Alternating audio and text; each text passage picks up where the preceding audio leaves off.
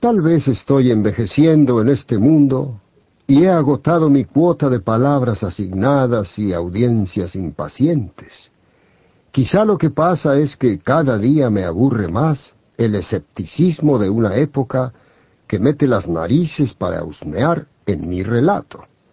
De la misma forma que un estudiante de biología de nivel medio husmea por aquí y por allá en una rana anestesiada